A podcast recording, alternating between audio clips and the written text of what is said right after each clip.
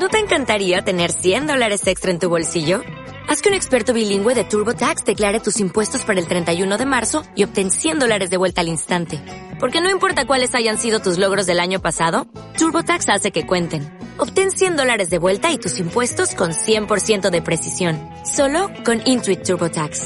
Debes declarar para el 31 de marzo. Crédito solo aplicable al costo de la presentación federal con TurboTax Full Service. Oferta sujeta a cambios o cancelación en cualquier momento.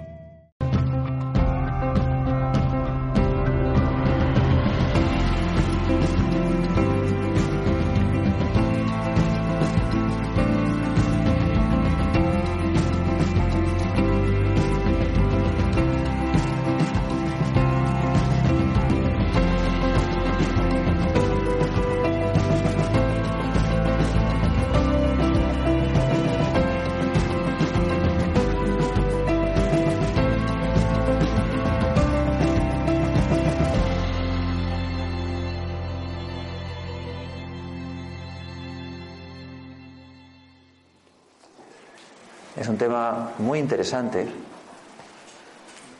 que tiene muchas perspectivas, por supuesto. Hay muchas maneras de, verlo, de entenderlo. Y nosotros nos vamos a enfocar más en la perspectiva espiritual. Que hay personas, supongo, que no estarán del todo de acuerdo.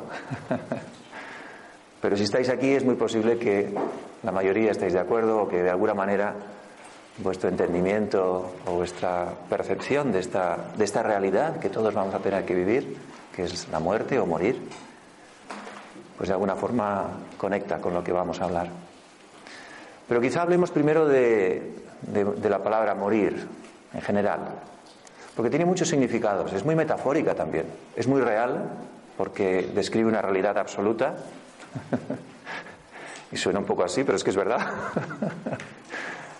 como siempre hemos dicho, ¿no? no solo nosotros, yo lo he dicho muchas veces, pero en muchos libros o conferencias, lo único que sabemos seguro cuando nacemos es que nos vamos a ir, vamos a morir, llamémosle como, como queramos, de la forma que queramos. Pero es la única verdad en nuestra vida. Todo lo demás, bueno, puede que sí, puede que no, quizá ocurran cosas, pero eso sabemos que tarde o temprano ocurrirá. Qué interesante, ¿verdad? Es la única certeza que tenemos. Pero a la vez lo podemos utilizar también como, como metáfora.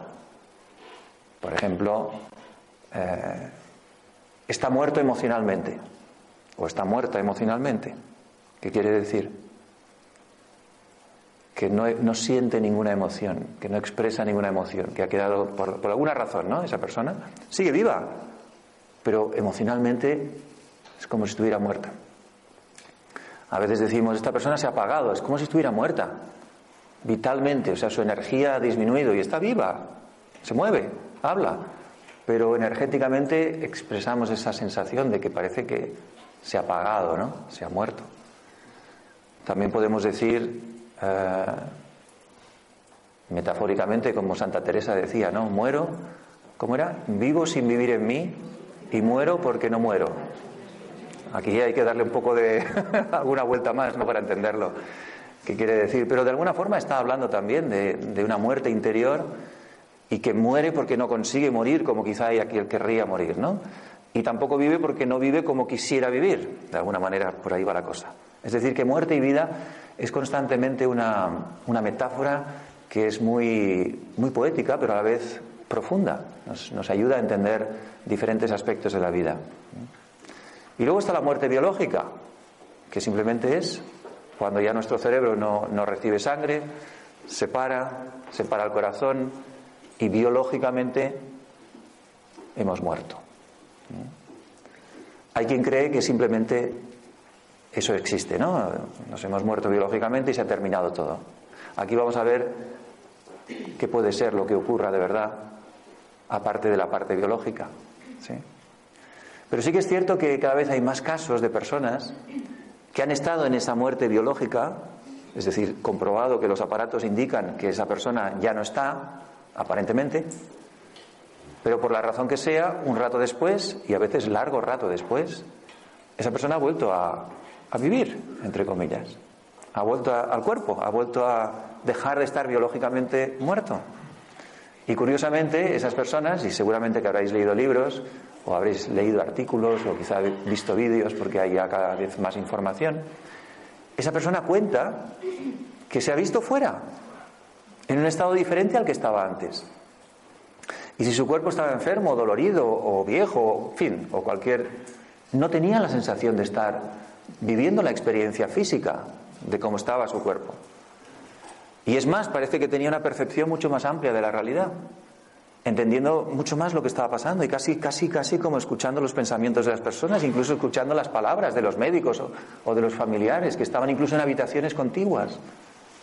Pero la sensación más interesante es que la mayoría de los casos, por no decir prácticamente todos, que tienen variantes, pero la mayoría sienten una gran paz. Qué paradoja, ¿verdad? Estamos vivos y tenemos un miedo de la muerte que pasará y no sé qué. Y luego los, que de alguna forma están cerquita, no sabemos si es cerquita o es que eso es lo que ocurrirá, pero experimentan una paz muy profunda y también un desapego. O sea, no, no sufren por los que están sufriendo. No sienten que se están yendo, sino están muy a gusto. Casi con ganas de seguir allí y no de volver. Así que ahí hay como paradojas, ¿verdad? Por un lado tenemos miedo, por otro lado parece que hay ciertas evidencias, ciertas experiencias que nos van indicando que hay algo más. Y es verdad que si pensamos un poco y observamos en nuestras vidas vivos, hay algo más que lo físico. Tenemos todos experiencias que, que son de conciencia, ¿no? que son más espirituales o que son más en meditación y que están separadas un poco de lo que le pasa al cuerpo. A veces el cuerpo envejece y estamos felices. Y uno dice, ¿cómo puede ser? Si soy el cuerpo estaría infeliz. Pero resulta que puedo estar feliz aunque mi cuerpo envejezca. Entonces nos damos cuenta que hay, algo diferente a lo que le pasa al cuerpo y cómo puedo estar yo. Y otras veces al revés. Una persona está totalmente sana, fuerte, llena de energía y en cambio está deprimida. Y esto está pasando cada vez más. O una persona joven, con la vida por delante, con posibilidades, incluso con recursos. Y aún así hay depresión. Dices, ¿cómo es posible? Tiene que haber algo más, hay algo que, que se desencaja de lo físico, que está diferenciado, que no va al mismo ritmo y al mismo nivel. Vamos a hablar un poquito de todo eso. Pero como antes os he planteado esa pregunta, ¿qué sentís con, con, esa sensación o esa palabra de muerte o morir? Me gustaría que con la persona que tenéis al lado comentéis un poquito, ¿qué significa para mí? La primera reflexión con la que vamos a empezar, ¿qué entiendes ¿Qué significa para ti esa palabra muerte o morir? ¿Qué significa para ti? En este momento. A lo mejor de aquí tres horas significará otra cosa. Pero en este momento, ¿cuál es el sentimiento que viene y que quieres expresar? Y lo compartís un momentito, un par de minutos, con la persona que tenéis al lado. Bueno, como vemos, hay diferentes sentimientos ¿eh? y hay diferentes maneras de entender la muerte o morir. Y depende de cómo yo la entienda y la interprete y reflexione sobre ella, así va a ser también mi muerte. En realidad es muy curioso, pero nosotros vamos construyendo cualquier historia en nuestra vida, no solo la muerte, sino, si os fijáis, todo lo que nos ocurre, de alguna forma lo vamos construyendo. Decidimos estudiar una carrera y vamos y la estudiamos. Decidimos seguir trabajando en eso y buscamos un trabajo para eso. Es decir, vamos tomando decisiones en base a lo que nosotros creemos que es importante o que da sentido a nuestras vidas. Y con la muerte pasa igual. Vamos a escuchando ideas, por supuesto, culturales, familiares, el entorno nos influye, pero aún así nosotros construimos sobre esas ideas nuestra propia idea. Y eso nos va dando una experiencia, ya en vida. Con lo cual estamos preparándonos para esa idea, para esa experiencia. Se oye un poquito, dicen que se oye un poquito grave y poco. Si se puede regular un poquito. ¿Qué implica morir? ¿Qué implica morir? Si no lo veis, me lo decís, porque un día se dejó de ver y yo iba hablando, hablando y a cabo de mucho rato me dijeron, no, es que ya no se ve, hay una pantalla diferente. entonces, si yo como no lo veo, si cambia la pantalla, por favor, no tengáis ningún problema en decirlo. ¿eh? ¿Qué implica morir? Hoy va a ser una reflexión constante, ¿eh? no es una charla aquí magistral, sino va a ser una, una reflexión, porque esto es un tema muy abierto, ¿no? Y, y, con muchas opiniones, entonces no hay nada cerrado. Pero sí hay muchas reflexiones, muchas preguntas que podemos hacernos. Entonces, vale, el entendimiento de la muerte puede ser un concepto teórico, cultural, y eso nos, nos, nos influye. Pero si pensamos en qué implica morir, quizá empezamos, podemos empezar a entenderlo de una forma distinta. ¿Qué implica morir? Es decir, si yo me muero, ¿qué quiere decir eso? ¿Qué me va a pasar a mí si muero? No, no, digo lo que pasará después. Simplemente el hecho de morirme ya tiene unas implicaciones que conocemos perfectamente. ¿Cuáles son?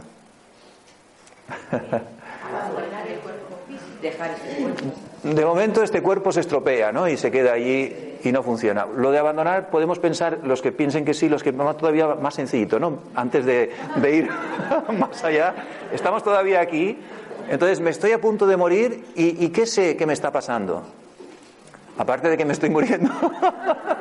Eso lo sé. Pero además hay muchas implicaciones. Por eso digo que implica morir. Hay muchas cosas que están pasando a la vez en el momento que yo me estoy ya yendo. ¿Qué más estoy haciendo?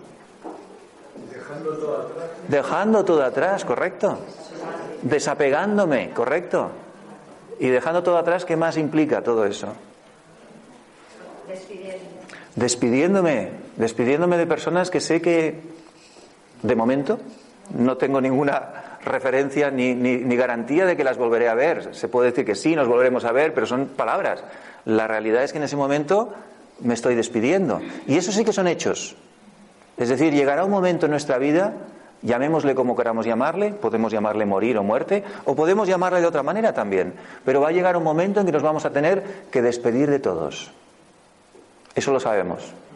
Y de todo. ¿Sí? y de desapegarnos a la fuerza.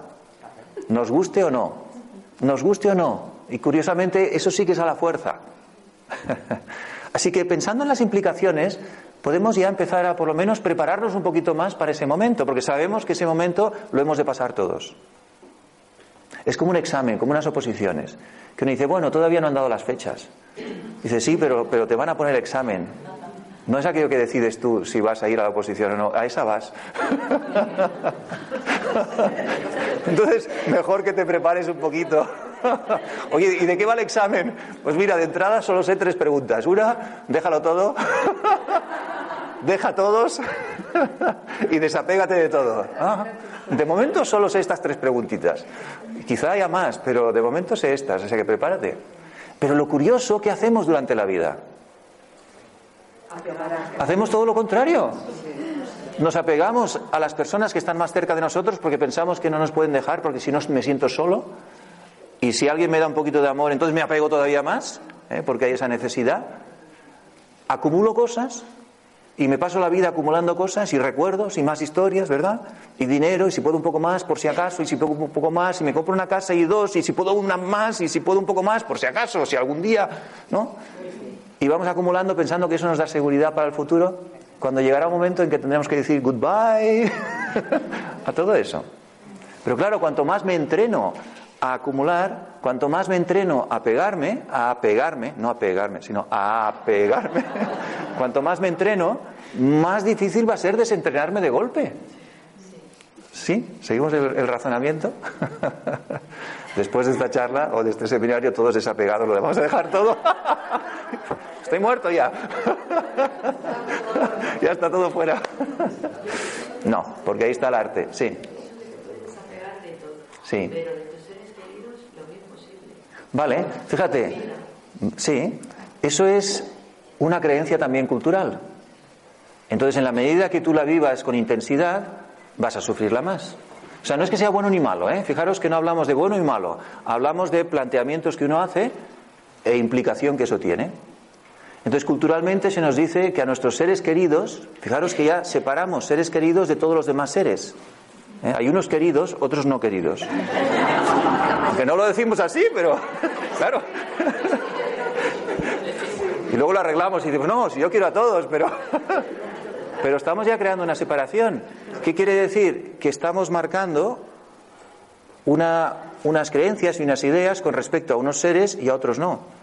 Y es curioso porque así funcionamos después. Si se muere o se va, a mí me gusta más decir que se ha ido, ¿no? Que muerte es como esa persona que no está dentro de nuestra categoría de seres queridos, no pasa nada. Sí, hacemos un poquito socialmente, ¿no? Ay, qué lástima, ¿verdad? Ah, mira, buena persona que era, ¿verdad? Y, bueno, sí, socialmente lo... pero, pero vamos a comer tranquilamente, no nos quita el sueño, ninguna preocupación. Es más, a lo mejor incluso sutilmente el pensamiento detrás está, uff, qué suerte que no nos ha pasado a ninguno de los seres queridos. ¿Sí? Entonces dices, bueno, qué curioso, ¿por qué estamos marcando estas diferencias? ¿no? Bueno, es una cuestión cultural también. A ciertas personas las llamamos más queridas porque tenemos más responsabilidad con ellas y más cercanía, y a otras no, ¿eh? más vínculo, sí. Y hablaremos de eso, a ver cómo se puede trabajar también eso. Y es verdad que tenemos más vínculo y cercanía, pero no tiene por qué ser verdad que tenga más apego. No tiene por qué ser verdad. ¿eh? Es posible que lo sea, pero no tiene por qué. No es una obligación, no es, no es una, una certeza. Se puede vivir con amor, sin apego. Y ese sería poco a poco el, arte de empezar a incluir, a dar la bienvenida a ese momento que todos tenemos que vivir y que puede ser un momento extraordinario en nuestras vidas. Y quizá la palabra opuesta a lo que hemos dicho ahora de apego y soltar y tal sea la palabra amor. Y el verdadero amor no separa, sino el verdadero amor incluye. Y cuando empezamos a incluir, están los seres queridos y están los otros seres queridos también. y entonces empezamos a ver la vida de otra manera. Y cuando hay amor, suele disolverse el apego. Lo que pasa es que nos han entrenado, nos hemos entrenado todos, sin ninguna mala intención, pero es cultural, y seguimos entrenándonos, porque además lo hacemos con nuestros hijos sin darnos cuenta, en igualar ¿no? o, asimilar el amor con el apego. Y el amor quiere decir que estoy apegado a alguien y tengo que sufrir si no tengo a esa persona, no la veo. Pero eso también es una creencia cultural que podemos irla cambiando o transformando. ¿Sí?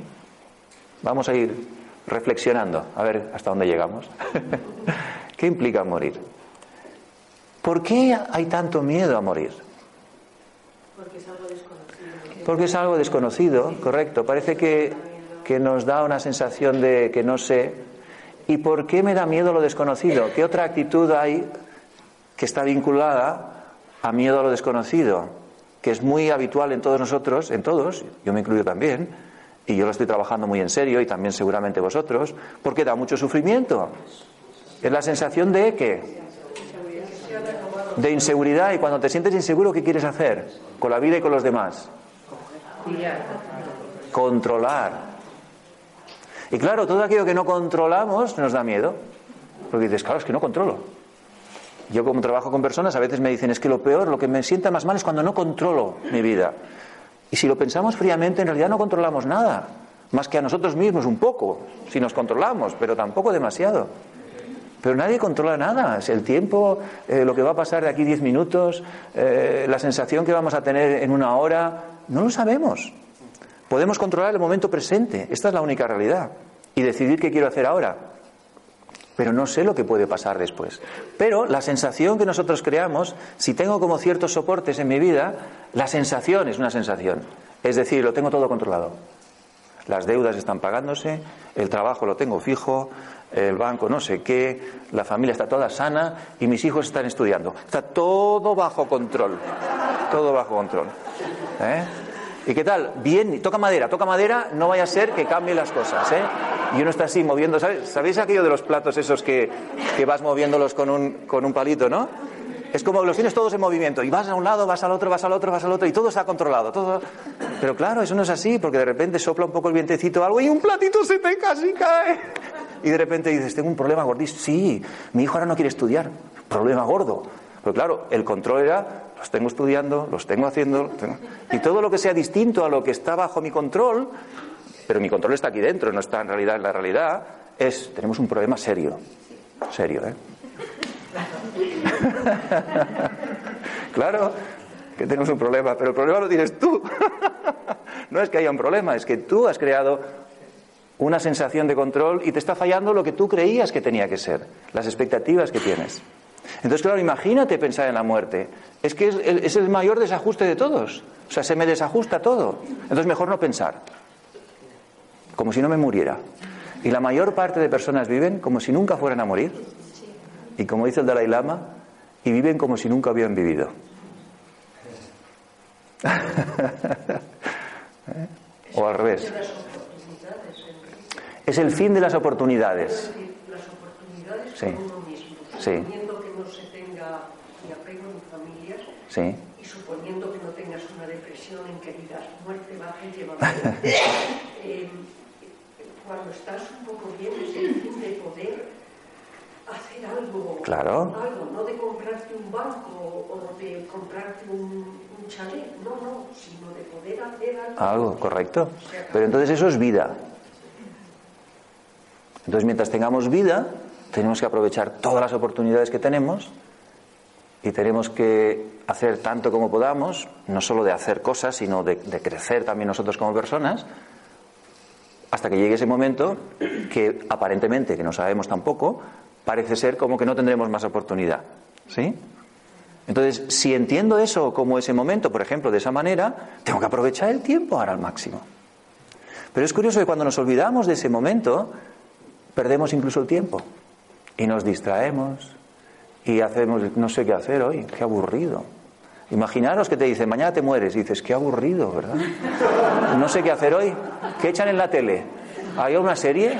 No sé, hasta mañana a las 10 que me muero, mm, será cuestión de rellenar el día con algo, porque es que estoy aburridísimo, no tengo nada, nada que hacer. ¿Te puedes imaginar que eso es imposible? Pero lo hacemos pensando que no nos vamos a ir. Y como nos da la sensación de que tenemos como mucho crédito, ¿verdad? De vida, pues entonces, ¿qué más da un día? ¿Una hora? ¿Un minuto? No, tenemos muchos más. Entonces vivimos sin pensar que nos vamos a ir. Por lo tanto, no vivimos con intensidad. ¿Me seguís? Es decir, que si tuviéramos más presente la muerte, no quiero decir me voy a morir en plan dramático, pero sí como que hay un punto en el que las oportunidades quizá ya no estén, ¿por qué esperar a utilizar las oportunidades que tengo ahora delante? De todas formas, yo creo que es que no nos educan para, para ello. Desde que naces Correcto. nuestra cultura, Sí. enseñan a ver la muerte como algo terrible. Correcto. Lo vives como algo terrible. Sí. Entonces, el cambiar esa educación y ese, es lo que más cuesta. Correcto, así es. Y por eso necesitamos reflexionar, hacernos preguntas y cada uno tiene que encontrar su eh, interpretación o su perspectiva. Pero es muy importante si uno quiere liberarse de ese sufrimiento, yo diría gratuito, que nos hemos creado, porque no tiene por qué ser. ¿Mm? Pero, pero es verdad que lo hemos adaptado. Y el otro día una persona me decía, no, es que mi madre se puso enferma y parecía que iba a tener cáncer y me, y me bueno, me entró pánico. Bueno, vamos al médico, ¿no? Vamos a resolverlo, vamos a, vamos a ayudarle, vamos a hacer todo lo Pero ¿por qué pánico? Porque pensaba en la muerte. Y si mi madre se muere, en lugar de vamos a solucionar esto que es lo que está ocurriendo, ya proyecto y utilizo todas esas creencias como si fuera una realidad. Y entonces sufro muchísimo. Y luego dice el médico, no, no, no era nada. ¡Ay, qué suerte! Pero el sufrimiento ya lo he tenido. Y no era, era gratuito porque no tenía por qué haber ese sufrimiento. ¿Lo veis? Entonces, según las creencias, según los conceptos, ya empezamos a sufrir incluso antes. Entonces, bueno, por ahí vamos. Vamos a ver qué más viene aquí, qué preguntas más salen. ¿Qué pasaría si no tuviéramos miedo a la muerte? Qué liberación. Pero fijaros, no es que no existiera la muerte, ¿eh? la pregunta es simplemente si no tuviéramos miedo a la muerte. O sea, la muerte siempre existe, está ahí. Pero si viviéramos sin ese miedo de ese, esa cosa desconocida, cambiaría la vida. Pues entonces tenemos que, a partir de ahí tenemos que cambiar la vida. O sea, si tenemos claro que nos vamos, que hay que soltarlo todo, y que si vivimos con intensidad ahora las oportunidades es las que tenemos y no cuando nos vayamos, y si no tuviéramos miedo viviríamos mejor, bueno, ¿qué nos impide entonces vivir mejor? Con más intensidad, con más felicidad y sin miedo. No solo es nuestra muerte, Sí. es la muerte de los seres queridos. Volvemos a los seres queridos. Pero los seres queridos, igual que nosotros, se van a ir. Pero no, no- no nos enseñan a aceptar esa ausencia que no Claro, claro. Porque no- volvemos a lo mismo, nos enseñan a pegarnos. Es decir, este es tu ser querido, el que te ha tocado, y tienes que apegarte a él y solo eres feliz si estás con él. Y si ya no está, tienes que sufrir. Mm, Lo exagero un poco, ¿eh? Pero de alguna forma, al final, este es el mensaje que de alguna forma entra. Y entonces, claro, si ese ser desaparece de mi vida, claro, es como si hubieran quitado algo mío. La palabra mío es el único problema que hay. Cuando digo mío, porque en ese mío empieza a haber esa sensación. ¿eh? Y ese es el trabajo que hay que empezar a soltar ese mío, pero incluso antes de irnos. Y tener una relación amorosa con cualquier ser querido, pero quitándole esa posesividad, porque lo voy a tener que soltar igualmente. Y quizá lo suelte yo porque yo me vaya, o quizá lo suelte porque el otro se vaya. Pero es otra vez una, una realidad, la única realidad que conozco. No, el miedo la muerte, Sí. para mí más que el miedo a la muerte es el, el miedo al sufrimiento. O sea, el miedo a la muerte yo creo que no, o sea, que, tiene que llegar y yo lo sé, o sea, que Sí. está, pero yo sí que veo alrededor ahora mismo mucho Sí. sufrimiento. Mucho sufrimiento, sí. Entonces yo creo que ese es el miedo más tremendo que hay. Claro. Porque si nos durmiésemos ya, ya está y nos hemos muerto, Claro. pues ya está. Pero, pero no es lo normal, o sea, es, Es el miedo a sufrir. un sufrimiento ahí pegado a la muerte. Exacto. Y, y además ahora lo vemos más porque se viven muchos años. Entonces ahora es cuando realmente la gente bueno, pues más joven dice, yo no quiero llegar ahí. Claro. Entonces no es el miedo a la muerte realmente. o sea, Ujú.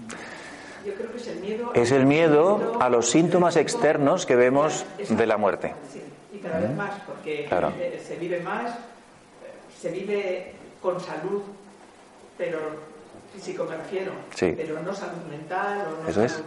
Entonces, y ahí se necesita dinero, y ahí se necesita gente que te ayude. O sea, Claro. quiero decir que, que puedes estar muy, no muy apegado, pero ¿cómo no te vas a pegar? Yo sí que pienso que hay que tener algo para llegar al momento, porque lo he visto a mi alrededor, Claro.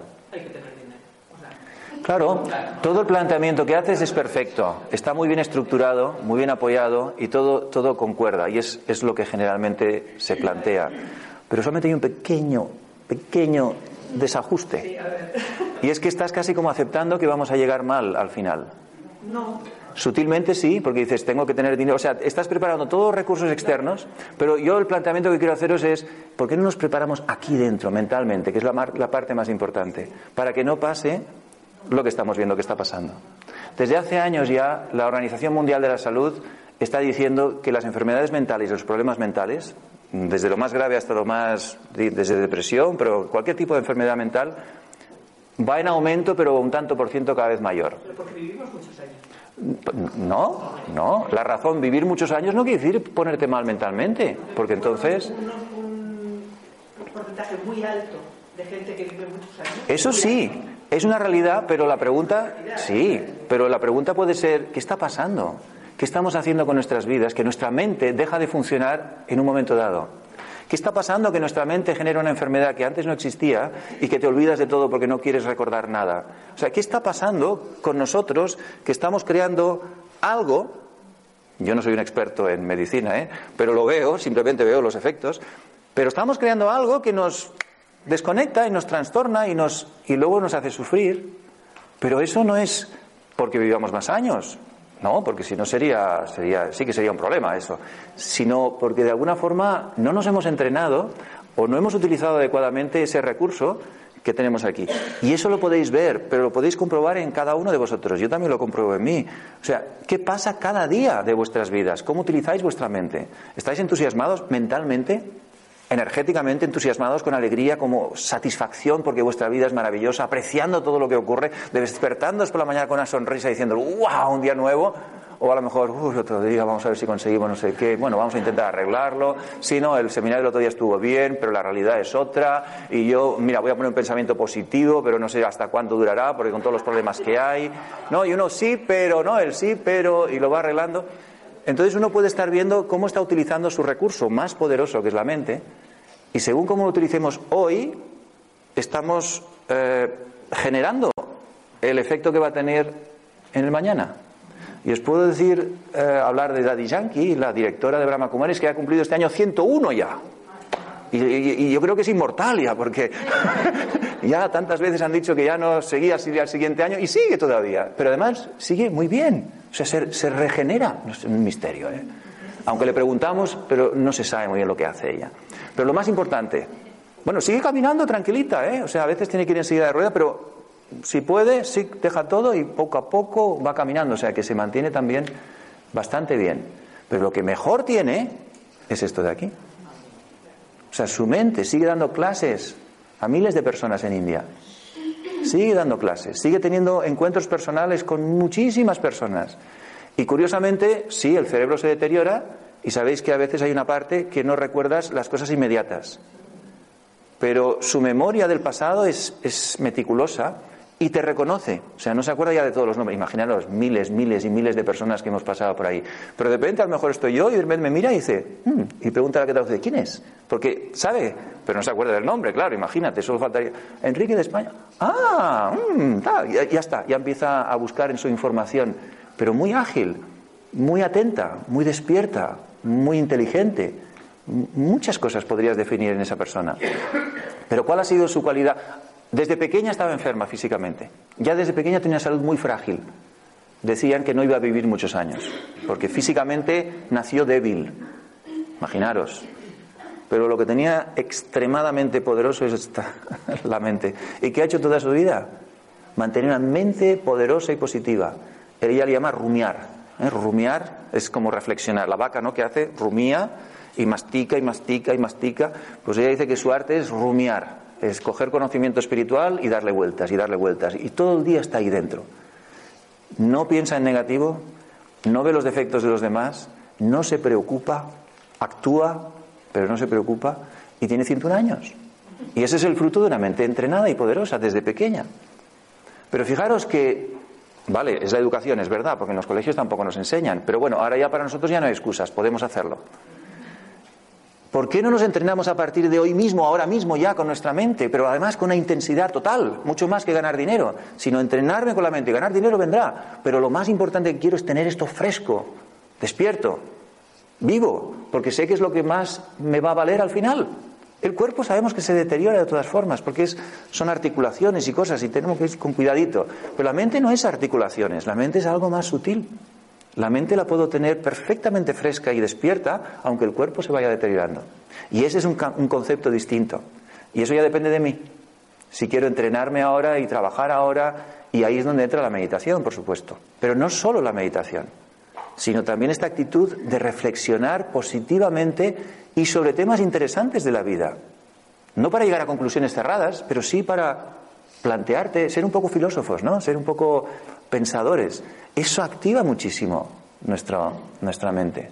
Y nuestro cerebro también se, ¿sabéis que están descubriendo? Que, que han descubierto ya, que se regenera, que se renueva, que haciendo estas cosas. No preocupándose. ¿Sabéis que cuando producimos, cuando resolvemos, cuando nos preocupamos, o sea, cuando hacemos todo lo que la mayor parte del tiempo hacemos, hacer cosas, resolver, pensar, analizar, gastamos células de nuestro cerebro. Es normal, tenemos que hacerlo también, no pasa nada. Pero es cuando paramos, meditamos, reflexionamos en cosas más abstractas, cuando apreciamos la naturaleza, cuando estamos escuchando música, cuando tenemos una conversación que nos motiva y que nos inspira, las células del cerebro dicen, wow, nuestra oportunidad, y se, se regeneran, se renuevan. Entonces, ¿cuántas veces al día hacemos eso que nos regenera? ¿Y cuántas veces al día hacemos lo que nos degenera? Y ahí es donde tenemos que poner atención. Y entonces el concepto de final va a ser muy distinto. Dicen, no puedo garantizaroslo porque yo todavía no he estado allí, pero yo siento cada vez más eso, que la experiencia de la muerte bien llevada después de una buena vida, no buena vida de hacer lo que te apetece, sino buena vida de que has trabajado internamente, ¿no? Y tienes una vida saludable, es una experiencia extraordinaria. No es una experiencia eh, traumática, es una experiencia extraordinaria. Porque te vas pleno, satisfecho. Pero eso tiene que ver con algo que vamos a ver ahora un poco. Bueno, aquí alguna frasecita. Sí, Eh, yo es que bueno, estoy bastante de acuerdo Sí. con, con lo que ha puesto sí. esta señora y me parece además muy bien expuesto, muy bien argumentado. Me parece también, eh, eh, no, que estoy de acuerdo con lo que mi compañera de, de aquí de conferencia ha dicho y eh, a ver, eh, sí, porque o sea, es muy razonable y sobre todo a lo mejor cuando tienes eh, cerca una serie de casos que has vivido y entonces es, vamos, contundente. También me parece acertada eh, la respuesta tuya en el sentido de decir, es que no hay que presuponer que esto pueda pasar, parece que lo está uno llamando a veces, pero bueno, la vida es como es y las situaciones se presentan a veces. Una vez dicho esto, quiero pensar, por ejemplo, en una muerte normal. Vamos a pensar en una muerte normal. Yo creo que, voy a decir, al final es un poco abundar en el tema, pero yo creo que se, se resume bastante en una frase. Vivimos como si fuéramos, como si fuésemos inmortales. Somos sí, sí, sí. Vivimos como si fuéramos inmortales. Entonces, por eso mismo, que lo estábamos diciendo aquí todos, sí. No se aprecia la vida. No se aprecia la vida. Entonces, no nos damos cuenta que somos marionetas con un hilo que en cualquier momento se puede cortar. Y entonces, eso es así.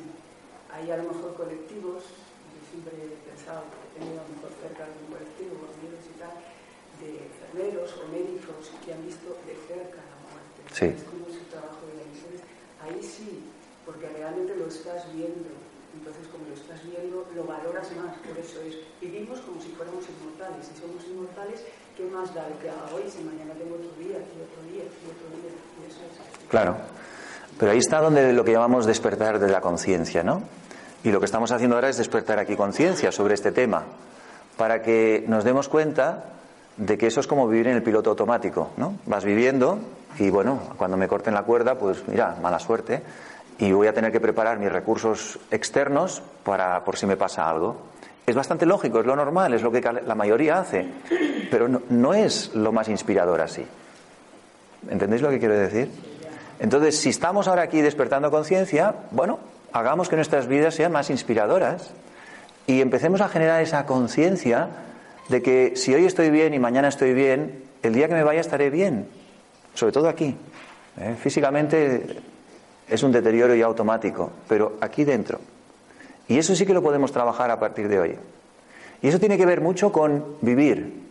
Es decir, si aprendo a vivir y sé vivir, voy a saber morir. Es la paradoja. Para mí la, la vida y la muerte es las dos caras de una misma moneda. Una está conectada con la otra, la otra con la una.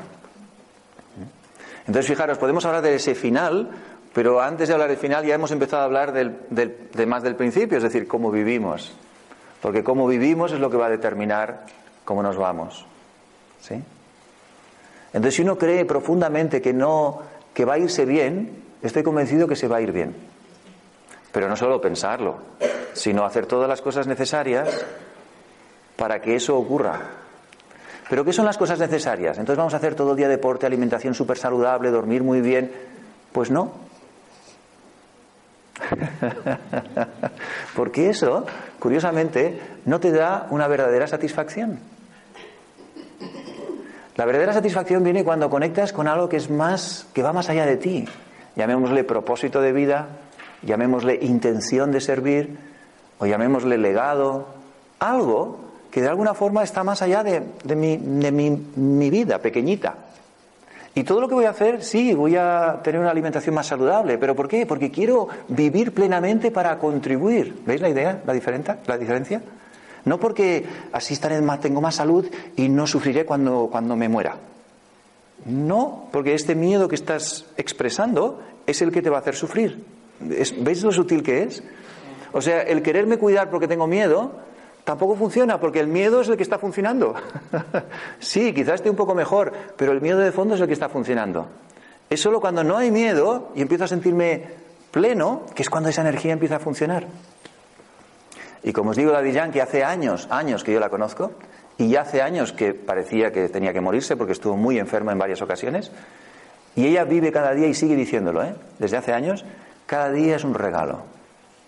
Y se despierta como un regalo y te dice a veces, dice, no sé si llegaré a la clase que tengo que dar a las 11, pero si llego, será un regalo. Y a veces se sienta y dice, estoy súper contenta. ¿Por qué? Porque he llegado. Así, literal. Dice, porque no sabía si iba a llegar. Claro, fijaros si vive el presente, o sea, no vive al día, sino vive al momento. Y así está viviendo más años.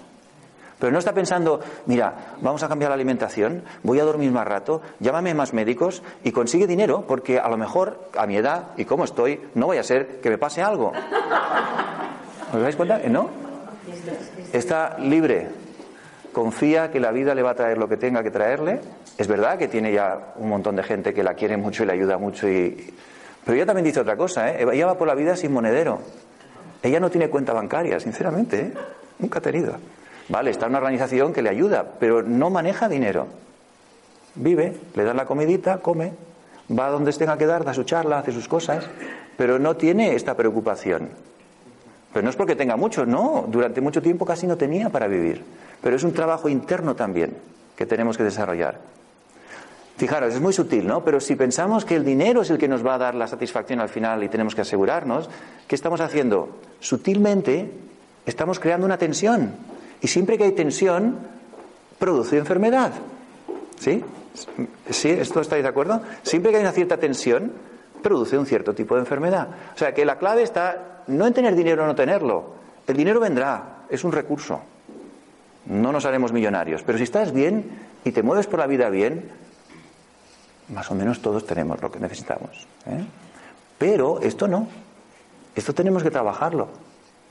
Y el trabajo es que no hayan esos miedos sutiles, que son los que crean tensión, que luego van generando esa enfermedad que después me va a traer problemas. ¿Sí? Y para eso tengo que hacer todas estas reflexiones. ¿Dónde estoy? ¿De qué dispongo todavía de tiempo? ¿Y hacia dónde voy? y tiene que estar conectado con el propósito, que ahora hablaremos. Pero bueno, esta es otra frase que se me ha ocurrido esta mañana, que la muerte podría ser la puerta entre dos mundos, sean estos los que sean. O sea, que no tiene que ser un fin. Pero piense lo que piense o crea lo que crea, ¿por qué no pensar que es una puerta, que no conozco lo que hay detrás, pero que se abre y me lleva a otra dimensión, o a otro mundo, o a, otra, otro espacio, o a otra vida? Pero no es un fin, sino es una puerta maravillosa porque hay una sorpresa detrás esperándonos. yo creo que en ese momento te viene una serenidad de donde sea que, estás tranquila. Yo es que una vez estuve también muy mal, muy mal. Tenía una hemorragia, la vecina llorando allí a mi lado y, yo no, yo tranquila. Te quedaste muy tranquila. el médico me puso no sé qué, y parece que, que era jovencita, 14 sí. 15 años. Y quiero decir que tenía una serenidad y yo veo a otras personas que tienen serenidad. Hay momentos en que parece que uno entra. Claro. Pero no por el mío, sino por la persona. Que claro. Pero ahí está un poco. ¿Por qué viene el sufrimiento? Sería otra pregunta. Y ahí entramos en otro tema que el otro día estuvimos hablando. O sea, si entendemos la vida como un juego, vamos a poner la metáfora de un juego, ¿qué sería el sufrimiento? no jugar bien al juego. ¿Mm? Es decir, es como, imaginaos el fútbol, ¿no? Pues uno le da una patada a otro y le pega un golpe. Le, hacen una falta, ¿no? Le pitan una falta. ¿Por qué? Porque no ha jugado bien y le ha dado un golpe al otro y le ha hecho sufrir, ¿no? Entonces, socialmente hay muchas, ¿cómo os diría? Hay muchas normas sociales que están aceptadas por todos, pero no quiere decir que sean correctas en el juego de la vida. ¿Sí me seguís? ¿Sí? Por lo tanto, claro, nos llevan a sufrir y decimos, pero si he hecho todo lo que... Si, si, no he hecho nada malo. Si no, pero si no es que se trata de que hagas nada malo moralmente, según lo que está estipulado. Es que la vida tiene unas, unas leyes, diríamos, y una de ellas es el desapego. El desapego es amor. Pero no lo entendemos, nos cuesta, porque socialmente lo hemos cambiado. Entonces, claro, siempre que haya apego es igual a sufrimiento. Pero eso hay que trabajarlo profundamente, porque aunque lo digamos teóricamente, hay que trabajarlo. Yo sigo trabajándolo, porque está muy incrustado en nuestro interior, está muy, muy asumido social y culturalmente. Pero bueno, si ya lo entendemos un poquito y lo podemos vislumbrar y ver, pues hay que seguir con ello. Porque esa es la verdadera liberación, cuando realmente empiezas a amar la vida, amarte a ti mismo, amar a los demás, amar con mayúscula, ¿eh? Y liberarte del apego. Y entonces empiezas a ver la vida de otra manera distinta. Y ahí empieza una nueva energía moviéndose en tu vida. Pero no todo el mundo somos, eh, nos podemos enfrentar a eso con las mismas armas. Porque hay caracteres independientes, sí. hay caracteres intrínsecos, ¿Mm? que no puedes luchar con ellos. Y hay quien es más feliz tranquilamente solo que quien necesita afecto hay muchas, hay muchas recetas, sí. recetas sí. para, conseguir eso. Porque Claro. habrá tantos casi como seres humanos. Y un egoísta necesita una cosa, pero no un egoísta despectivamente, sino temperamentalmente. Bueno, volvemos otra vez a, a la misma idea. Las creencias que cada uno de nosotros tiene van a determinar también la experiencia en su vida. Yo personalmente no creo que haya nadie que no pueda cambiar algo de su personalidad si así lo desea y pone empeño y determinación. Empeño y determinación, ¿eh? No simplemente... no- ¿Cómo? Tú lo constatas. Pues bueno, ahí tenemos un ejemplo. Quiero decir, porque si no es lo que llamamos el determinismo, que es verdad que hay toda una corriente determinista, ¿no? Que dice, bueno, naciste así, con estas características, con estos genes y con esto no sé qué, te- y ya, olvídate, olvídate porque el resto de tu vida va a ser así. De hecho, hay una persona con la que estoy trabajando que me dice, claro, es que a mí una vez cuando era pequeña, tenía 18 años, tuve un problema psicológico y me dijeron, es que tú eres nerviosa y siempre serás nerviosa. Fijaros que, claro, se lo dijo un profesional y ella se lo creyó. Y lo que le ha costado después tener que desenredar esa creencia que aceptó profundamente. Y ahora se da cuenta que, bueno, tiene una tendencia de más energía, pero no tiene por qué ser nerviosa hasta el final de su vida, sino puede meditar y calmarse. Dice, "Uh, entonces tengo posibilidades. Entonces, bueno, podemos creernos una idea firme, pero también vamos a sufrir las consecuencias de esa idea. O podemos abrirnos a otra idea que diga, hay posibilidades de cambio. Pero fijaros, digo con determinación y con perseverancia, no solamente por decir, es verdad, voy a cambiar y ya está, cambio. No, cambiar la personalidad lleva tiempo, energía, determinación y mucha paciencia, pero se puede hacer. Se puede hacer. Y seguro que muchos de los que estáis aquí habéis hecho cambios en vuestras vidas. Y yo también he hecho cambios. ¿eh? Entonces, cuando lo ves, dices, es posible. Por lo tanto, ¿por qué no? ¿Por qué no apostar por eso? Y empezar a trabajar, entrenarte para verlo de una forma distinta. Y la idea es esta, la idea es más que pensar en morir, aprender a vivir. O sea, ¿qué sería aprender a vivir? ¿Qué sería vivir bien? que no es comer bien y hacer todo lo que te apetezca, ¿no? Vivir bien, que es una vida plena. Y ahí empezaríamos a entender cuál va a ser una muerte plena. ¿Qué es una vida plena? ¿Qué es una vida en la que esté satisfecho? ¿Cómo puede ser una vida feliz realmente? Y no puede ser haciendo lo que me apetece. Esa fórmula no es verdad. No es consiguiendo todo lo que quiero, tampoco es verdad. Porque siempre me falta algo, me falta algo, me falta algo. Y estamos en una sociedad de necesitados y necesitadas. Pero no es porque seamos así, es porque hemos construido esta actitud de siempre más, pensando, otra creencia, que es acumulando y consiguiendo como conseguimos la felicidad la satisfacción. Y no es así. Yo personalmente soy un gran conseguidor. Siempre lo he sido. Es mi naturaleza. Y por eso medito mucho. Pero a la vez consigo muchas cosas, es verdad, profesional, personal. Es mi naturaleza, está ahí, está en mis genes. Cerrar, conseguir, terminar, acabar, lograr. Pero a la vez trabajo la meditación, ¿por qué? Porque sé que esa satisfacción no es la satisfacción real, aunque me da satisfacción. Y de alguna forma hay una parte de mí que dice, "Mm, vamos allá más. Y otra que me dice, relájate, vive el presente. Y por eso medito tanto. No os penséis porque, porque tengo que hacerlo. Por eso os digo que tener perseverancia y constancia. Es que si no, no sale todo esto. Hay que estar en ello. Y hay que conocerse. Entonces, si tú notas que hay una tendencia en ti, acéptala. Utilízala correctamente también, porque es fantástico. O sea, cada uno tiene su tendencia, que si la utiliza bien, es fantástica. Pero no te dejes atrapar por ella. No creas que eres así, sino utilízala, pero desarrolla otras características que te compensen o que te ayuden. ¿Sí? ¿Me seguís? ¿Lo veis? Entonces esta es la idea. ¿Mm? ¿Cuál sería una vida plena? Y yo me lo pregunto muchas veces y, me lo digo muchas veces, porque yo sé que una vida plena no es conseguir más cosas, pero a la vez, a la vez, tiene que haber una sensación de, construir en tu vida, de crecer y de alcanzar metas, no tanto externas, sino internas. O sea, tiene que haber también un movimiento de, ¿sabes? No es solamente quedarte sentado todo el día, pues ya está. Vida plena es meditar todo el día y olvidarme del mundo. No, es la combinación de las dos cosas. Es una vida activa, pero es una vida también tranquila y reflexiva. Y eso es lo bonito de la vida, el equilibrio.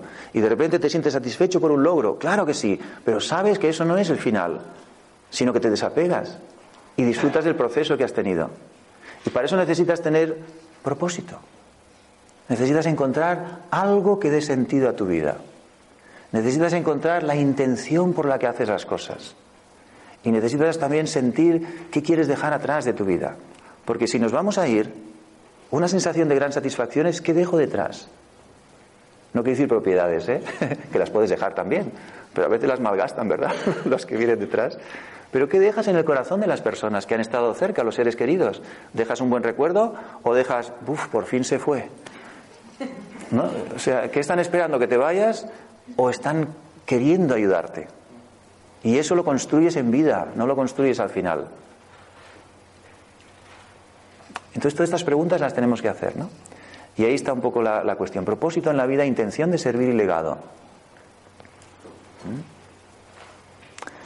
Y entonces cuando empiezas a sentir esa dirección en la que tú vas, cuando empiezas a encontrar algo que da sentido a tu vida, pero contribuye a que la vida de los demás sea mejor, es cuando empiezas a sentir que tu vida vale la pena, es una vida valiosa, tiene valor para ti, pero también para los demás.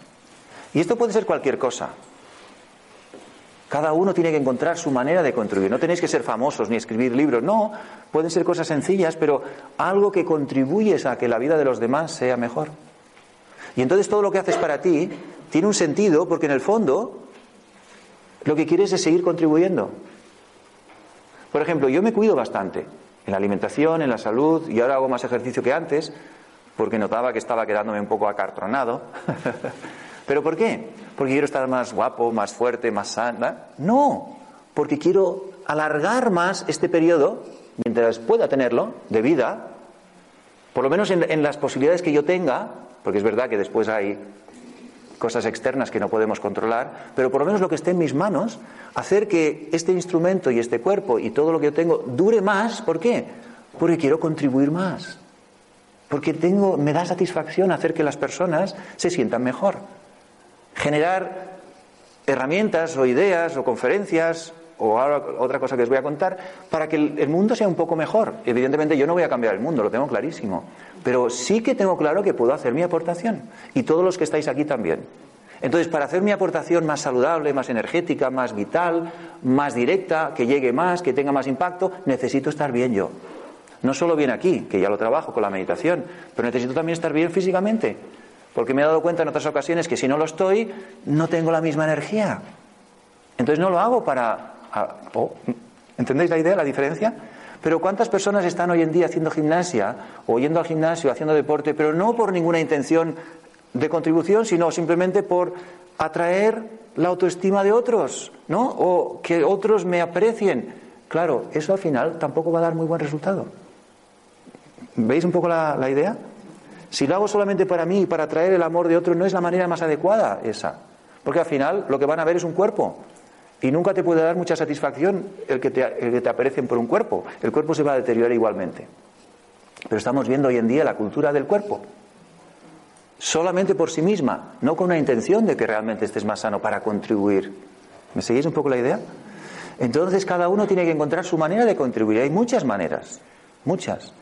Y una muy fácil es simplemente dar, compartir conocimiento, compartir estas ideas, compartir la meditación que muchos practicáis, compartir un libro, compartir un CD, compartir... Eso ayuda. ¿Cuántas personas han cambiado sus vidas gracias a que recibieron un CD de una conferencia? A que encontraron un libro especial en algún lugar. Pues imaginaros simplemente ese hobby, ese hábito, el impacto que puede tener. Y te da satisfacción porque sientes que estás haciendo algo por los demás. Eh, os puedo contar el caso de una persona que estaba en la cárcel y había otra persona, esto es Inglaterra, caso real, y además yo conozco a estas dos personas, y la otra persona, su hobby era comprar libros espirituales y dejarlos en las bibliotecas de las cárceles. Entonces uno de esos libros apareció en la cárcel y una de las personas que estaba dentro, que había tenido una vida bastante desastrosa hasta ese momento, un día pasa y coge ese libro y empezó a leer ese libro y ese libro empezó a darle otra perspectiva de la vida, otra, otra visión de la vida, otra manera de interpretar toda su vida y empezó a cambiar en la cárcel. Y luego salió y había una dirección en ese libro. Y curiosamente donde le tocó vivir, una casa de, acogida inicial, estaba muy cerca de uno de los centros de Brahma Kumaris. Y ese libro era de Brahma Kumaris. Y fue, y empezó. Ahora es un gran profesor de meditación. Y es un coordinador de todos estos centros de acogida de otras personas. Y si lo ves ahora, dirías, jamás te podrías imaginar que había estado en la cárcel y que había sido un ángel del infierno. ¿Sabes? Que Motos dice que rompía con los dientes mm, vasos de cristal. Su hobby era romper botellas con los dientes y lo rompía, no, la, en fin, de película, personaje. Pero ahora lo ves, una cara agradable, dulce, una voz suave, tranquila, una, actitud y un comportamiento. O sea, jamás dirías, no, no dirías, es mentira, me está mintiendo. O sea, es una historia, me estás contando un cuento. Y es una realidad. Y todo fue por un libro que otro, que tenía el hobby de poner esos libros. Imaginaros cómo podemos contribuir. Pero ¿tenemos la energía puesta en contribuir? ¿O estamos demasiado preocupados en nuestra propia vida, en nuestros propios miedos, en nuestro propio futuro? ¿Qué me pasará si no tengo esto, esto y esto? Bueno, ya ayudaré cuando pueda, pero ahora tengo que preocuparme de mí. Es curioso, la vida es al revés. Es, preocúpate de ti, claro, pero con la intención de contribuir. Y verás que entonces la energía se funciona de otra manera. Y os digo más. Daddy Yankee, que es un ejemplo para mí y para muchos otros, eh, todo el mundo la quiere ayudar. Y ella no quiere que le ayuden. Siempre dice no, no. Además, es muy, muy, un poco radical a veces. Cuando le quieren hacer como, ¿sabes? Pone así la mano como diciendo, mira, no me trates como si estuviera enfermo. ¿Sabes? Como diciendo, espérate, espérate, que me puedo mover. a veces la gente viene como amable para darle la mano y te mira así como diciendo, ¿pero qué te crees? ¿Que tengo 100 años? Pues no. y si puede, ¿sabes? Hace el esfuerzo de, de hacerlo ella. Es decir, no tiene una actitud de necesidad. Pero todo el mundo la quiere ayudar. Todo el mundo está intentando coger la mano para acompañarle. Tiene ahí un montón de gente sin pedirlo. ¿Por qué? Porque toda su vida ha sido contribuir, contribuir, contribuir, contribuir, contribuir. Entonces, fijaros que lo más importante en la vida es contribuir, es invertir, para que cuando llegue el momento de lo que te pase, hayan personas que te quieran ayudar de verdad. Que no hace falta que sean las personas queridas, fijaros. Pueden ser otras. Si tú también has contribuido a otras. ¿Sí? Es más, muchas veces las personas queridas no tienen tantas ganas de contribuir, lo hacen por por deber o obligación, ¿no? ¿Cuántas veces? Yo lo estoy viendo esto muchas veces ahora. Y dicen, "Uf, ¿qué vamos a hacer? Y, y es una preocupación, ¿no? Porque es una obligación en realidad. Pero si has conseguido contribuir, que la gente esté bien, de alguna forma recibes un retorno de todo lo que has dado. ¿Sí? Entonces, ¿cuál es mi propósito? Para que veáis un ejemplo, simplemente como ponerlo como ejemplo, es esta, esta manera de contribuir con los demás, ¿no? Dar conocimiento, como veis, tantas charlas. El otro día una persona que, que me conoció me dice, Enrique, ¿cómo, cómo, es, que, cómo es que das tanto gratuito? Pues podrías, no, esas charlas las conviertes en cosas y las vendes. Digo, bueno, es que, es que es parte de mi ADN también, ya se ha convertido en parte de mi naturaleza, porque disfruto. Y cuando veo en YouTube que hay 30.000, 40.000 personas que están escuchando una conferencia, pues es una sensación muy agradable. No como logro solo, sino como contribución, ¿no? Y mi cabeza siempre está pensando de qué manera se puede contribuir más. Y sabéis, una de ellas es una aplicación que hemos hecho, que se llama Medita, muchos la conocéis y los que no, pues que lo sepáis. ¿Y qué es? Porque seguía la visión del mundo, o sea, cómo llegar y hacer que la meditación llegue al mundo entero. Pues ahora las nuevas tecnologías. Entonces, en lugar de utilizar nuevas tecnologías para distraerte, utiliza las nuevas tecnologías para llegar a más gente. Y entonces, ¿qué ocurre? Tu, tu mente está muy activa. Estás pensando en utilizar todo lo que puedas para contribuir. Y entonces hay una creatividad dentro, hay una energía que se mueve, hay una vitalidad que te está dando vida. Y dices, bueno, pero hay que ganar dinero. Ya vendrá el dinero. Pero ya disfrutando de hacer todas estas cosas, ya hay la satisfacción. Y el dinero, y sabéis, es una energía mucho más inferior que todo esto que estamos hablando. Y sabéis que va por niveles de energía. Si mueves la energía a un nivel más alto, todas las demás energías empiezan a funcionar también. Esto le llama la ley de la atracción ahora, ¿no? Pero es verdad, funciona, es verdad. Entonces preocúpate por algo más alto y trabájalo a fondo con intensidad y verás que lo demás empieza a escalarse, empieza a venir. Y bueno, muchos la conocéis, ¿no? Pero quería enseñaros la carita, porque si veis una carita que está una carita relajada, pero también es un como un, como un meditador, ¿sabes? Que está así. o sea, tiene dos, como dos eh, significados. ¿eh? Entonces, la verdad, yo me siento, y lo digo con, con humildad, ¿no? Pero me siento muy contento y muy orgulloso de esta pequeña herramienta, porque no os podéis imaginar la cantidad de comentarios que vienen de todas partes del mundo agradeciendo el poder meditar de una forma muy sencilla, porque lo que hemos hecho es muy, muy básico, ¿eh? no pretendemos llegar a mucha profundidad, pero que sí que todo el mundo reciba algo sencillo, básico y útil. ¿eh? Y esta es la idea. Y esto te ayuda después a vivir con más plenitud y posiblemente a morir más relajado y más tranquilo y decir, mira, hasta dónde he podido lo he hecho y hasta dónde he llegado. Hace poco una señora nos escribió de una señora colombiana, debía ser, la conocí por Facebook, y me dice, vivo en un pueblo pequeño en California, no sé dónde, bueno, debía vivir en un rinconcito del mundo por allí.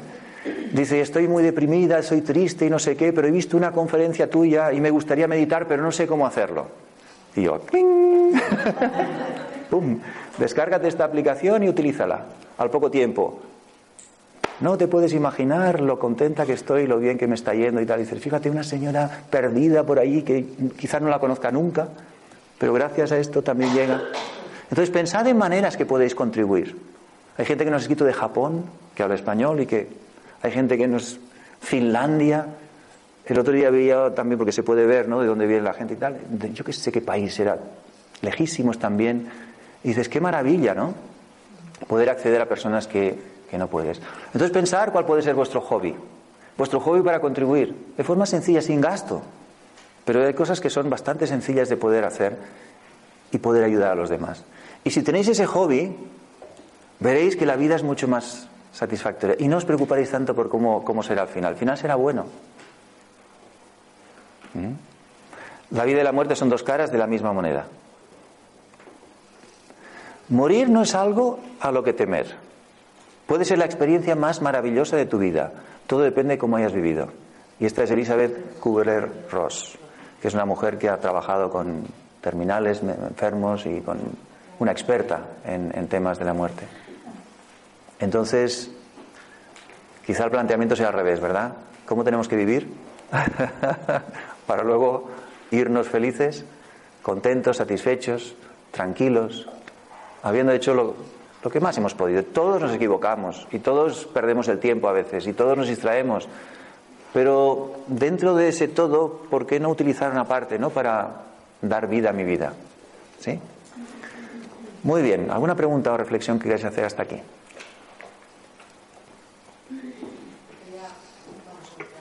Sí.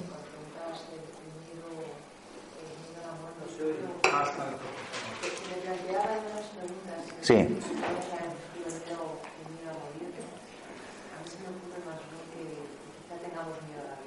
Miedo a la vida. Pues puede ser verdad. Exacto, miedo a fluir en la vida. Eso es. Eso es. Eso es. O sea, tenemos miedo a vivir porque los animales en este momento, que son más sencillos que los seres humanos, teóricamente, a lo mejor descubren que no, pero fluyen, fluyen y si los observáis es una gran lección para aprender de los animales fluyen. O sea, ahora empieza a salir un poco el sol y ya los pajaritos empiezan a salir. No se plantean si mañana lloverá o hará mucho frío y una, nevada les matará. No, salen, salido el sol, vamos a cantar, vamos a, picotear por ahí los primeros brotes que están saliendo de los árboles, que ya, si os fijáis, están empezando a salir. ¿Mm? Pero no están calculando. Es posible que después a lo mejor viene un cambio de temperatura y alguno a lo mejor muere. Pero ellos viven el momento, ¿no? Disfrutan de, ahora ha salido el sol y disfrutan, fluyen. Nosotros nos hemos vuelto mucho más calculadores, que es lo que hemos dicho antes, ¿no? Controladores y calculadores, y eso nos produce mucha tensión. Y la vida siempre es positiva, si lo pensáis, siempre. Fijaros, después de cualquier catástrofe, lo que es la vida, la naturaleza, enseguida reconstruye todo. ¿Os habéis dado cuenta de esto? El ser humano es el que destruye, destruye y sigue destruyendo, pero la naturaleza es constantemente se renueva, se regenera, tiene esta actitud de siempre dar y construir de nuevo. Esa es la vida. ¿Y por qué no confiar en esa vida, en esa energía regeneradora que constantemente nos está ofreciendo oportunidades? Y este sería un poco el planteamiento. Atrevernos a vivir, fíjate, estamos llegando a esas conclusiones. No lo había pensado yo así todo esto, pero hemos dicho que era una reflexión colectiva. Así que más que miedo a morir, quizás sería atrévete a vivir. Atrévete a soltar esas ataduras, atrévete a soltar apegos. Y eso no quiere decir que dejes nada, ¿eh? Cuidado. No, no. Ah, pues ahora dejo mi trabajo, dejo mi familia y me voy a viajar. Eh, te vas a meter en un problema más serio que antes. Yo no he dicho eso. ¿eh? No. Es todo lo que haces. Pero no lo hagas para conseguir cosas o por miedo a. Dale sentido. Y si no hay sentido en algo de lo que haces, si no hay sentido en algo de lo que haces, no en todo, en algo, puede ser tu trabajo, puede ser una relación, algo. Reflexiona sobre ello. Intenta repararlo, intenta mejorarlo, intenta encontrar sentido. Y si no encuentras sentido de ninguna manera, entonces sí, toma una decisión progresiva y cámbialo. Pero no lo sigas haciendo por miedo, porque al final te arrepentirás. Y hay muchas personas que están haciendo muchas cosas por miedo, por esa sensación de qué pasará si... Mm, reflexiona bien aquí, repáralo, arréglalo o dale sentido.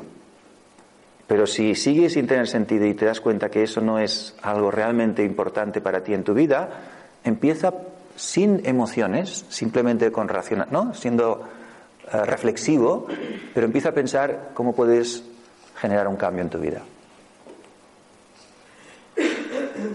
Y yo estas preguntas me las hago constantemente. Estoy en un trabajo, estoy haciendo algo. Mi, mi, gran tensión interna es ser fiel dentro de lo máximo que yo puedo entender a lo que yo siento que da sentido a mi vida.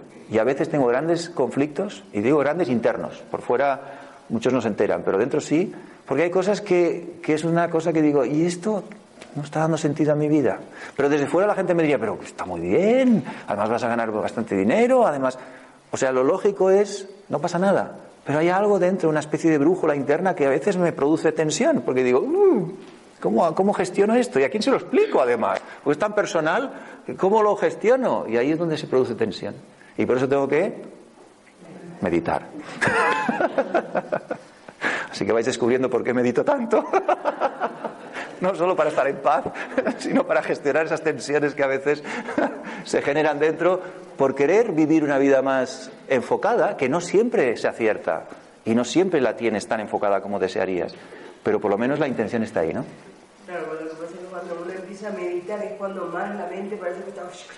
No, bueno, ahí aparecen esas ideas, pero para mí meditar también es hacerme estas preguntas que os he puesto aquí, me hago muchas de estas, ¿no? Y vuelvo a sentarme en silencio y digo, a ver, Enrique, ¿qué es lo importante para ti?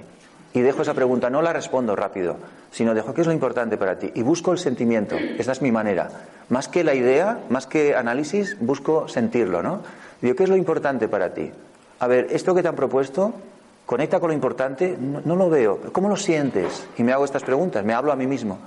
Y de repente siento, mmm, observa, mmm, sigue observando, mmm. Bueno, decide. Mm. no. no.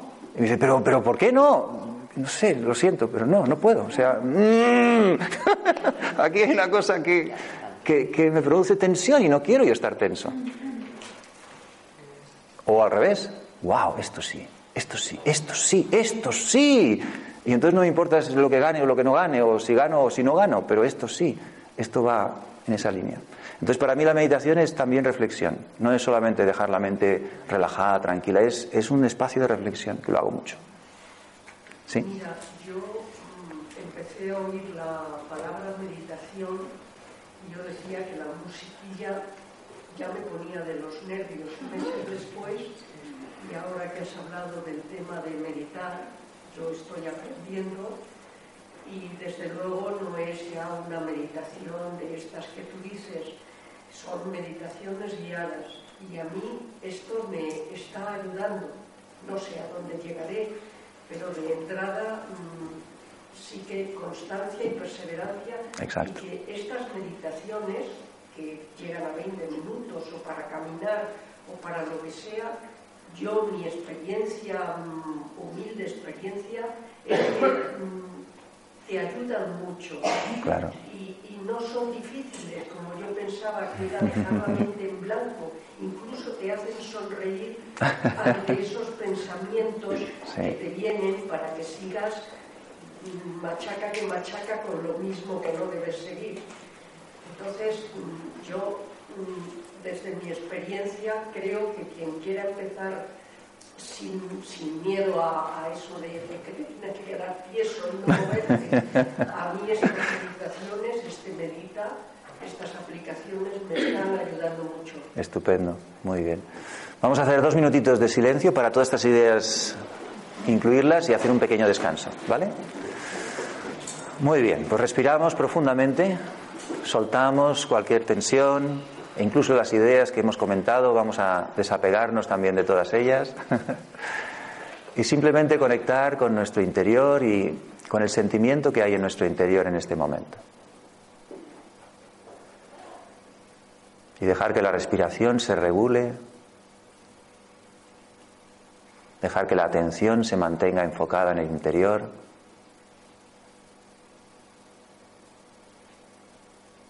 Y mantener un momentito de silencio y de quietud interior.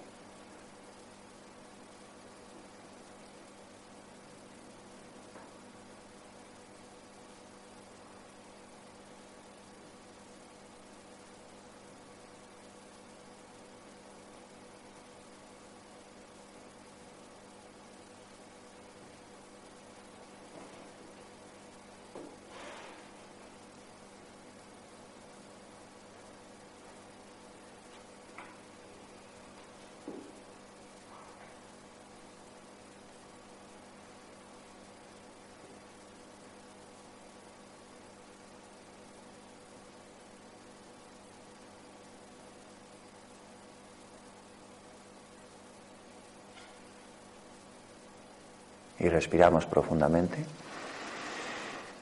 Muy bien.